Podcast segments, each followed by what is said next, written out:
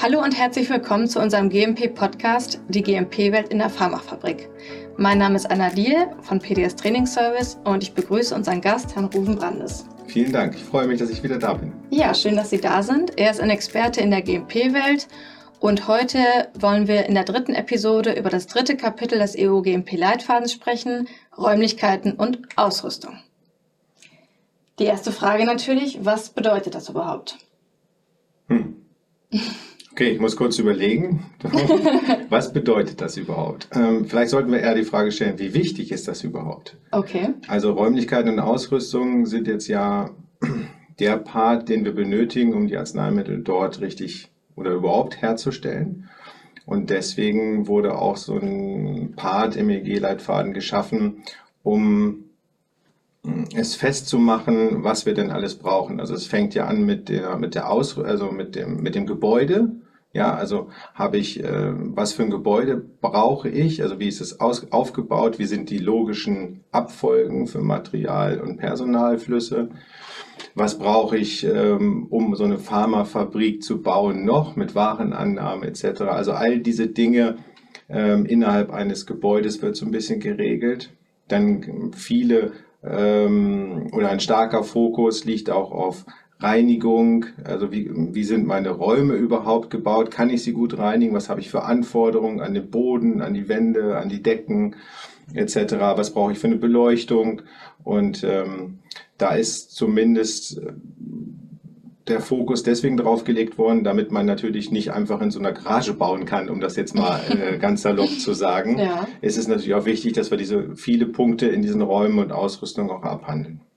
Okay, also ich kann jetzt nicht einfach wirklich eine Garage nehmen und da eine Pharmafabrik reinbauen. Da braucht es schon etwas mehr. Da braucht es schon etwas da mehr, genau. Also wir fangen an, wir brauchen ja eine Lüftung, ja. wir brauchen dann natürlich die Ausrüstung dazu, das muss gewartet und instand gehalten werden. Da gibt mhm. es auch ganz explizite Vorgaben, wie das zu erfolgen hat. Wir, bei der Herstellung braucht man ähm, Messfühler, also Temperaturfühler, Druckfühler etc.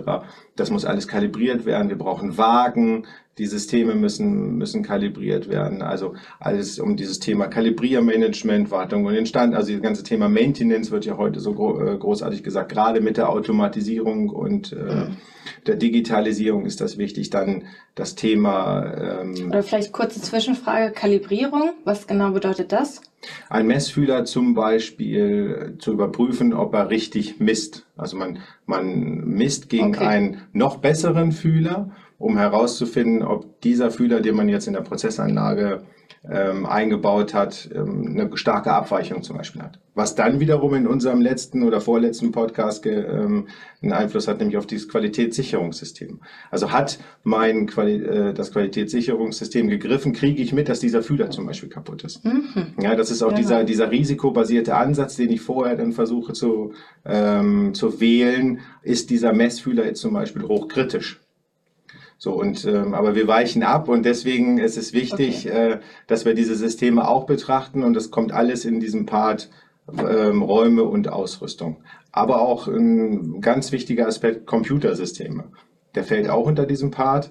Ähm, wir wissen ja, wir digitalisieren uns, wir automatisieren uns und das muss natürlich auch passend sein. Also so ein, so ein Roboter muss natürlich auch als Ausrüstung in meinen Raum passen. Also muss mhm. ich meine Räume jetzt anders auslegen. Die Maschinen werden immer komplexer. Stichwort Isolatoren, sie werden größer und ähm, oder Stichwort Schleusen. Ja, wir haben in den in den Räumen auch ähm, ein Part drin, dass ich äh, Personal und Materialschleusen äh, brauche. Wie, wie sind die auszustatten? Wie sind die auszulegen? Wie ist mein Druckkonzept, mein Zonenkonzept, also mein, mein Hygieneplan innerhalb der, der Räume? Also wir haben in den EU-GMP-Leiten eine Vorgabe nach, nach den klassischen A, B, C, D ähm, Hygieneklassen, die dann über Partikel und Keime definiert sind.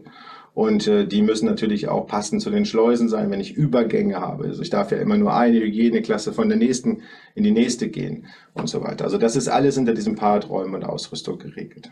Also ein sehr wichtiges Thema. Ja, und deswegen ist auch fast so groß wie der Part von den Qualitätssicherungssystemen, weil viele Punkte in diesem Kapitel halt behandelt werden. Mhm.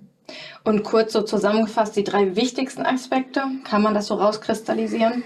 Ja, also grundsätzlich die Raumgestaltung, der Hygiene, also die, das, das Zonenkonzept, wie wir immer sagen, ähm, und auch äh, Wartung und Instandhaltung. Also das sind die drei großen Themen. Die Kalibrierung fällt damit rein. Mhm. Und das sind so die drei großen oder vier großen Punkte, die ich in diesem Kapitel auf jeden Fall sehe, die man ähm, sich explizit dann anschauen muss. Gerade wenn man neu baut oder umbaut und eine neue Maschine ähm, einkauft, weil unter diesem Part wird auch die Qualifizierung benannt.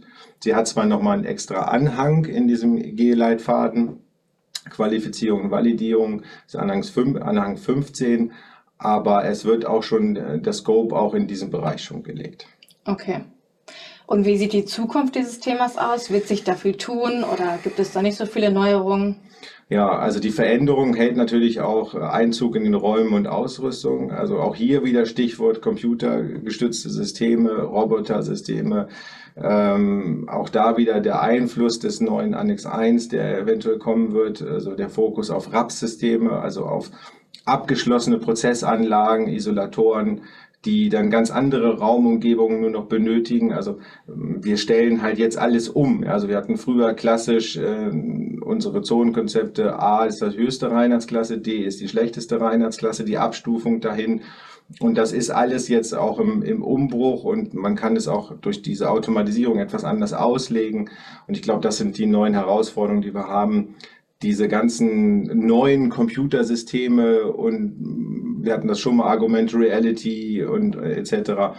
All diese Dinge jetzt in unserem Prozess in der Gestaltung der Räume und Ausrüstung mit reinfließen zu lassen. Okay. Und haben Sie vielleicht zuletzt noch eine persönliche Verbindung oder Geschichte zu dem Thema Räumlichkeiten und Ausrüstung? Ja, dass immer wieder Fehler gemacht werden innerhalb der Schleusensystematik, dass Räume oftmals zu klein gebaut werden, dass Materialschleusen zu klein gebaut werden, Personalschleusen. Wir hatten das Thema das letzte Mal, dass Personal total wichtig ist. Mhm. Da gibt es ja den Part des, des Umkleidens, also wie in den einzelnen Hygienezonen, wie, die, wie das Personal sich umziehen muss innerhalb der Schleusen, innerhalb der Hygieneklassen. Das werden die Räume werden oftmals zu klein gebaut, mangels. Das ist nicht festgelegt, oder? Nein, das ist leider okay. nicht festgelegt. Das heißt immer groß und hell und. Ach so, okay. Und, äh, Ob das jetzt ein Quadratmeter sind oder zehn? Das genau, ist das ist dann dem, dem risikobasierten Ansatz zu wählen. Ah, okay. Und äh, es ist oftmals so, dass die einfach zu klein gebaut werden. Und dann hat man halt die Probleme der Reinigung. Die Mitarbeiter können sich nicht richtig umkleiden, haben zu wenig Platz. Wir haben die Lagerung der, der, der Anzüge oder des, ähm,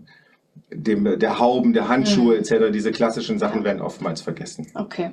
Was Daran sollte man auf jeden Fall denken. Okay. Was wäre denn Ihre persönliche Empfehlung? Wie groß sollte so eine Schleuse sein? Also eine Personalschleuse beispielsweise. Mm, das ist, glaube ich, das kann man jetzt nicht in Quadratmeterzahlen sagen. Okay. Aber man sollte schon die Räume und äh, die Herstellungsräume so, schon so groß wählen, dass man das vernünftig reinigen kann, dass eine vernünftige Luftführung ist und ähm, nicht zu klein bauen. Also ich würde mal sagen, fünf Quadratmeter für eine Personalschleuse ist sicherlich zu wenig. Okay.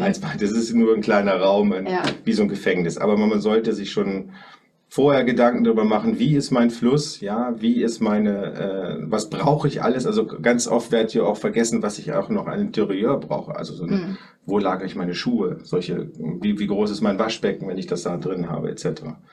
Oder auch die Beleuchtung wird oftmals vergessen, dass man, äh, man geht jetzt ja zum Beispiel auch erst hin und gestaltet die Räume farblich. Früher hat man immer das klassische Reinraumweiß genommen und einen grauen Fußboden und eine Edelstahlbank, so als ja. die drei großen Blocks. Und ähm, man, die Mitarbeiter sollen sich auch da wieder Stichwort Personal, die Mitarbeiter sollen sich ja auch wohlfühlen. Also okay. da kann man auch ruhig mal mit, äh, mit Farbe arbeiten. Okay, ja gut, perfekt. Ja, ganz herzlichen Dank. Vielen Dank auch an Sie fürs Zuhören, Zuschauen. Und ja, das war das dritte Kapitel und dann freuen wir uns natürlich auf das vierte Kapitel, unsere vierte Episode zum Thema Dokumentation und sagen dann bis zum nächsten Mal. Bye bye.